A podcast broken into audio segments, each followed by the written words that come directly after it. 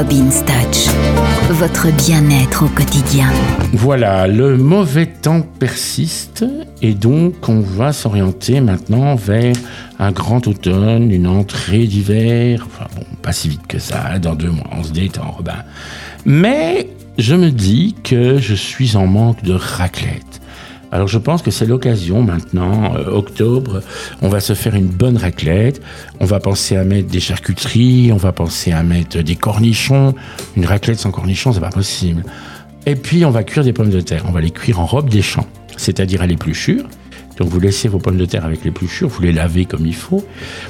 Et vous ne faites pas comme un jour ma fille avait fait, mais elle avait une dizaine d'années.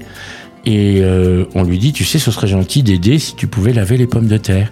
Et puis on arrive à la cuisine, il y avait de la mousse plein l'évier. En fait, elle avait mis les pommes de terre dans l'évier avec de l'eau et du savon vaisselle.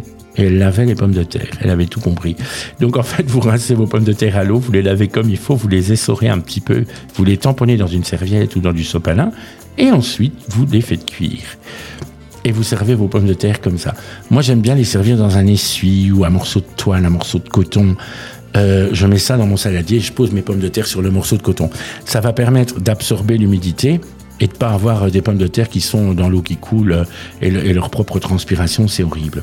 Donc pensez à mettre un, linge, un coton, un essuie de vaisselle, n'importe, dans un saladier avant d'y déposer vos pommes de terre. Et ce sera très sympa et très joli en plus.